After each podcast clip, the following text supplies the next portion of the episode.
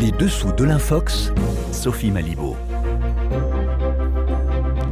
Bonjour, bienvenue à toutes et tous dans les dessous de l'Infox.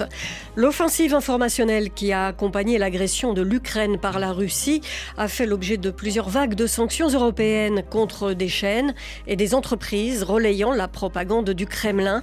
Nous faisons le point aujourd'hui avec André Lange du comité d'Hydro. Euh, ce collectif d'universitaires juristes spécialistes des médias évalue la mise en œuvre des sanctions. Bilan en demi-teinte car il y a des trous dans la raquette. Nous verrons comment la propagande de Moscou profite parfois d'opérateurs satellitaires européens pour se propager. Et puis à propos de campagnes de désinformation sur les réseaux sociaux, une recette qui fonctionne, c'est l'utilisation de l'image des célébrités pour faire passer le narratif pro-russe. Grégory Genevrier y revient dans un instant dans sa chronique. On y voit des acteurs, des chanteurs, des sportifs et même un immense boxeur, vecteur de propagande malgré eux. Ce sera juste après cet entretien avec notre invité André Lange.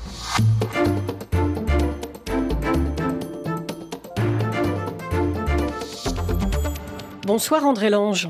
Bonsoir. Vous êtes chercheur spécialiste des médias et de l'audiovisuel. Vous avez notamment œuvré à l'Université de Liège et à l'Observatoire européen de l'audiovisuel, qui est donc une structure du Conseil de l'Europe. Euh, et puis en mars 2022, vous mettez sur pied le comité Denis Diderot. À ce moment-là, on est euh, environ un mois après le début de la grande offensive russe en Ukraine. Vous vous êtes d'emblée engagé contre l'offensive informationnelle qui a accompagné cette agression russe déclenchée par Vladimir Poutine. Euh, qu'est-ce que ce comité d'hydro, André Lange? Bah, Écoutez, d'abord, je suis effectivement un chercheur, mais un chercheur euh, retraité. Et pour moi, c'était un moment historique qui m'a amené à reprendre un petit peu du, service euh, en créant ce comité. Alors, l'idée, elle est venue en fait d'un article publié par un professionnel américain, Jim Philippoff, qui a travaillé en Ukraine, qui a été directeur d'une plateforme de télévision en péage en, Ukraine et directeur de, Kiev Post.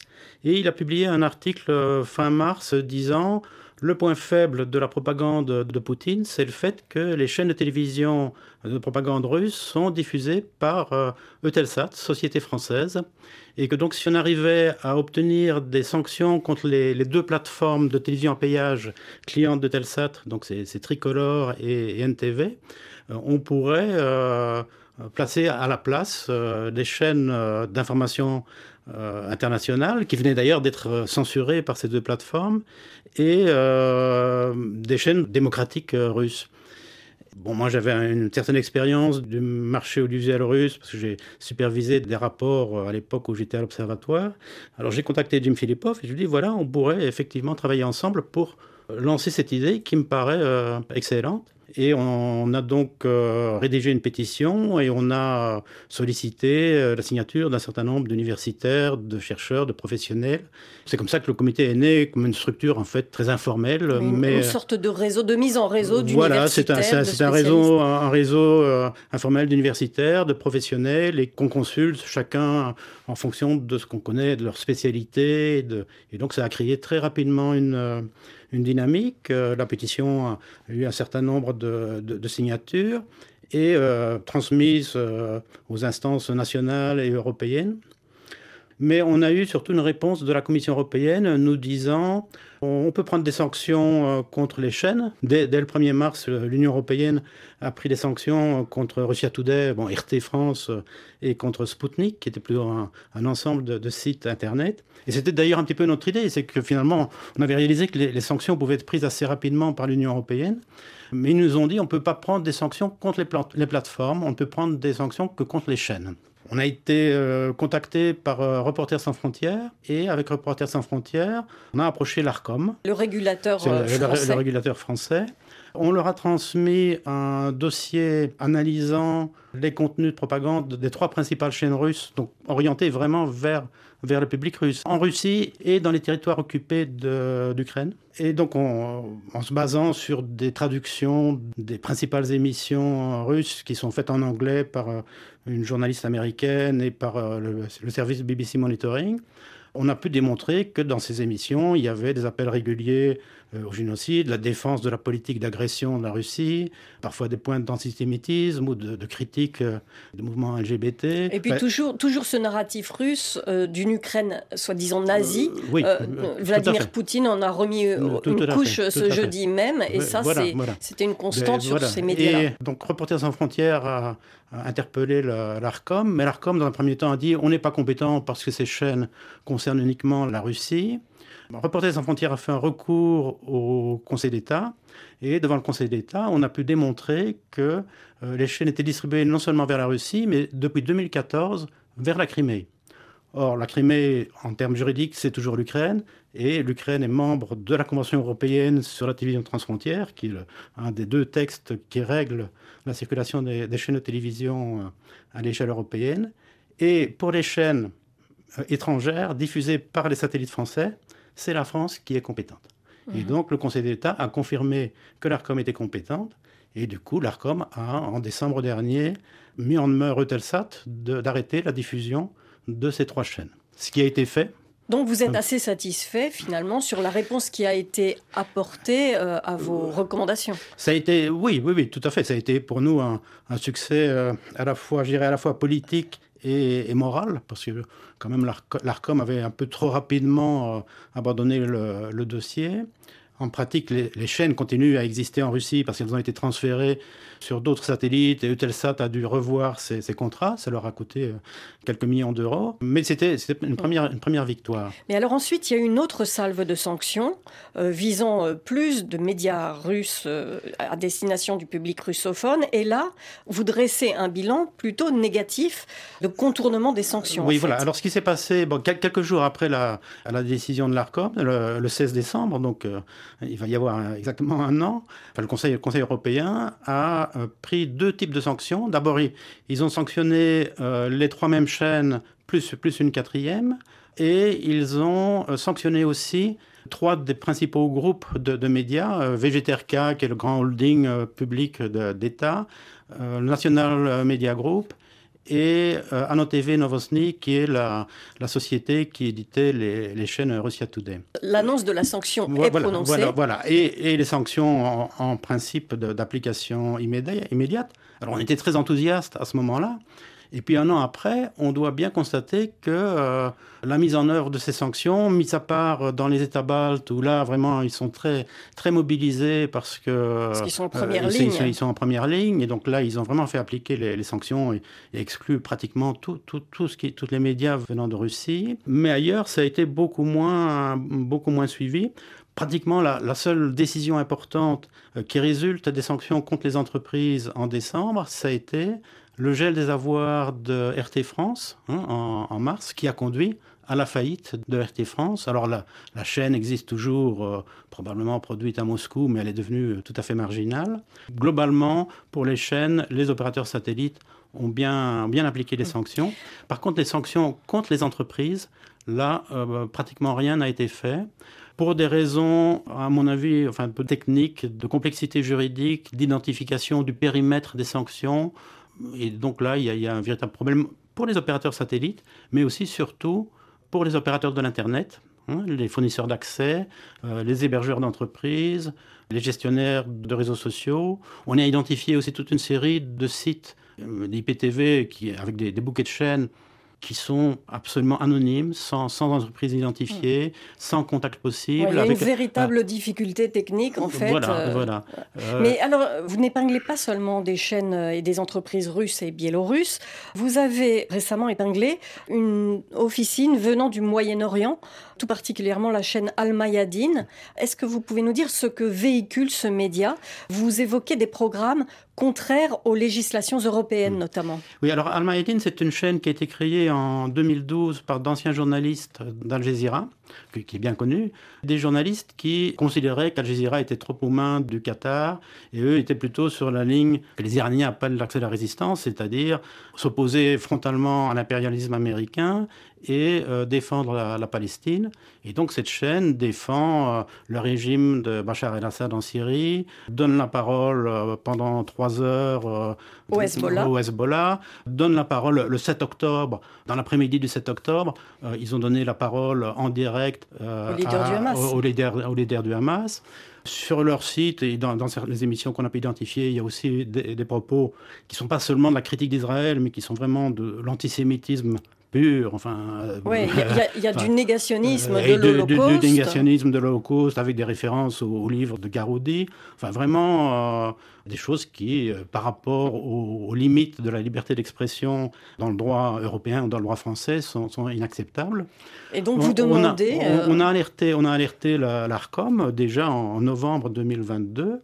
Et puis plus, plus, récemment, on a relancé le dossier après le, le, massacre du 7 octobre. Et là, il est apparu en fait que la chaîne est diffusée par trois satellites euh, Eutelsat avec deux liaisons montantes, donc le signal qui est envoyé depuis deux stations terrestres en Italie. Et donc, par le jeu des règles européennes, c'est l'AGICOM, euh, l'homologue italien de l'ARCOM, l'autorité euh, des communications en Italie, qui est compétente. Et on leur a écrit, et le président nous a répondu oui, effectivement, on vient de constater que cette chaîne n'a pas de licence. Et donc, elle, elle, est dans l'illégalité. et une, enquête, une enquête policière euh, a été lancée, on n'a mm. pas encore les, résultats. Donc vous avez cette, euh, ce rôle de vigie, en fait, et mm. par ailleurs, vous avez inspiré aussi un projet soutenu donc par Reporters sans frontières et par l'opérateur euh, satellitaire Eutelsat, mm. qui va viser en fait à inverser la logique de la propagande. Voilà, bah, c'était l'idée. On appelle le, projet Svoboda. C'est le, projet Svoboda qui, qui a été annoncé officiellement le mois dernier par Reporters sans frontières et qui va se, se développer dans les semaines à venir. Ça résulte de notre proposition initiale et c'est euh, mon, collègue Jim Philippov qui a vraiment été la, personne opérationnelle pour monter ce projet et mener les, négociations pour euh, RSF avec, euh, avec Eutelsat. Et donc, ce sera un, bouquet de chaînes qui regroupera des chaînes, bon, certaines chaînes existant déjà en, russe, des chaînes d'information venant de pays européens, et des chaînes qui sont en train d'être créées par des médias russes d'opposition. Mais, en fait, vous n'êtes pas dans la contre-propagande. C'est quand même un bouquet qui est censé avoir, un avec, avoir des critères élevés de, de professionnalisme tout à, tout à, fait. Reporters, sans frontières est un, organisme bien connu qui défend le, professionnalisme du, journalisme. Et donc, ce ne sera pas de la propagande, ce sera effectivement de, de l'information.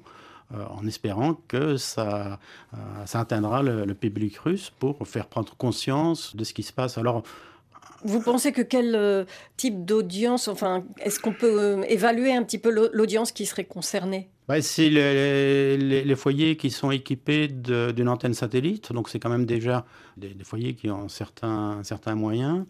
Euh, mais c'est des foyers. En, fait, d'après les données qu'on a, la télévision reste quand même en, Russie le principal, euh, la, principale, la principale source d'information. On dit beaucoup qu'il y a effectivement Internet, euh, les réseaux YouTube, sociaux, les réseaux sociaux. YouTube joue un rôle très, très important encore en, Russie. Mais ça, ça concerne plutôt le public urbain, scolarisé, relativement aisé.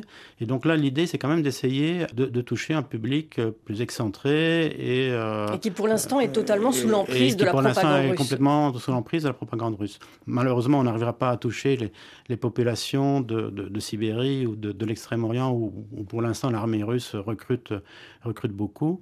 Mais on espère quand même arriver à toucher. À toucher. Et, puis, et puis aussi, le bouquet sera reçu euh, en Europe par euh, la population russophone, soit les expats, soit les, soit les, immigrés récents, les, réfugiés.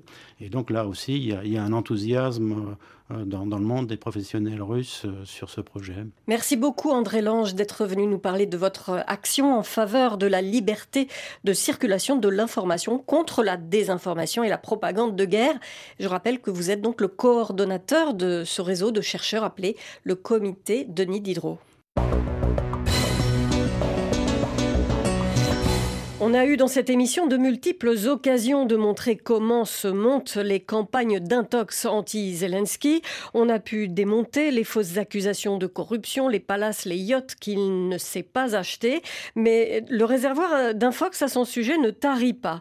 Et puis le deuxième axe de la propagande de Moscou, ce sont aussi euh, des campagnes de désinformation sur la soi-disant faiblesse du soutien des Européens face à l'Ukraine, et ce dès son agression par les troupes russes. On comprend bien que si l'appareil de propagande du Kremlin a besoin de ces fausses unes de journaux, de ces soi-disant graffitis anti-Zelensky répandus sur le sol européen, s'il faut de telles mises en scène, c'est que la réalité en est loin. Mais le propre de la désinformation, c'est de marteler le message et de le faire passer par tous les moyens. L'un de ces modes opératoires, particulièrement diffus sur les réseaux sociaux, ce sont les soi-disant messages de stars, célébrités du showbiz euh, ou du sport. La campagne est diffuse sur les réseaux il y a de bonnes chances que vous en ayez vu passer. C'est le sujet de la chronique du jour avec Grégory Genevrier. Vérification faite. Bonsoir Grégory. Bonsoir Sophie. Alors c'est un rapport de Microsoft qui vient de révéler cette nouvelle campagne de manipulation pro-russe. Les vidéos de plusieurs personnalités, acteurs, chanteurs, sportifs sont détournées sur les réseaux sociaux dans une vaste opération de dénigrement de l'Ukraine et de son président Volodymyr Zelensky. Oui, tout commence en juillet 2023. Plusieurs vidéos de stars américaines apparaissent sur les réseaux sociaux. Sont concernés notamment les acteurs Elijah Wood, Dean Norris ou encore le boxeur Mac Tyson. À chaque fois, le même schéma se répète. La personnalité en question s'exprime face caméra durant une petite minute. On l'entend alors conseiller à un certain Vladimir de se faire soigner pour ses addictions aux drogues. Des éléments visuels, toujours les mêmes, sont ajoutés sur ces images. Des drapeaux ukrainiens, la mention Volodymyr Zelensky ou un lien vers une fondation de lutte contre la toxicomanie. L'objectif, euh, vous l'aurez compris, c'est de faire croire aux internautes que ces stars parlent du président ukrainien, le présentant comme un toxicomane. Mais en réalité, ces célébrités se sont fait manipuler. Une manipulation qui repose sur une plateforme en ligne. Cameo, c'est son nom, permet de commander des vidéos personnalisées à des célébrités contre rémunération. Vous pouvez par exemple demander à Roger Mila, Lindsay Lohan ou Chuck Norris de vous souhaiter un joyeux Noël pour quelques centaines d'euros. Dans notre cas, au moins sept célébrités américaines ont été payées pour ce message de soutien, un message suffisamment vague pour ne pas éveiller leurs soupçons.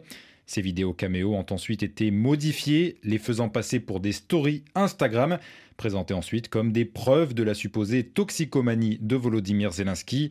Un narratif véhiculé, on le sait, en masse par la propagande russe depuis le début de l'invasion de l'Ukraine. Alors, sait-on qui se cache derrière cette campagne de manipulation? Alors, les experts de Microsoft pointent du doigt des entités, je cite, alignées sur la Russie. Analyse qui correspond à ce que nous avons pu observer sur les réseaux sociaux en traquant ces vidéos et en examinant les comptes qui les partagent. Autre élément important, certaines de ces déclarations détournées ont été reprises telles quelles dans des médias russes notamment par RIA Novosti, l'agence de presse sous la tutelle du Kremlin. Et est-ce qu'on avait déjà vu ce mode euh, opératoire? Oui, et d'après le chercheur spécialiste de l'influence russe Colin Gérard, le premier recours documenté à ce procédé est directement attribué à la galaxie d'Evgeny Prigogine. Les services de l'ex-patron du groupe Wagner avaient déjà détourné des vidéos caméo en 2020. Le but, alors, était de militer pour la libération de l'un de ses idéologues, Maxime Chougaley, alors détenu en Libye. Là encore, plusieurs personnalités s'étaient fait manipuler, dont Charlie Sheen et Vinnie Jones. Et on en est où, Grégory, de cette campagne de désinformation aujourd'hui? Eh bien, elle semble se poursuivre, mais sous une forme différente. Ces dernières semaines, de fausses citations de stars comme Taylor Swift, Will Smith ou Vincent Cassel sont apparues en ligne dans différentes langues. Ces faux messages appellent tous à arrêter le soutien à l'Ukraine. Rien que sur Facebook, cette opération a touché plus de 7 millions d'utilisateurs en quelques semaines. La propagande russe semble donc vouloir continuer à miser sur la manipulation de la notoriété des stars pour tromper les internautes. L'objectif est toujours d'affaiblir le soutien occidental à l'Ukraine. Merci Grégory. Alors en complément de cette chronique, les dessous de l'infox, on peut retrouver sur le site internet de RFI les images dont vous venez de nous parler et puis les liens qui permettent d'aller plus loin sur le sujet. Tapez Info RFI dans un moteur de recherche et vous trouverez les chroniques précédentes sur des infox qui malheureusement continuent souvent de tourner sur les réseaux.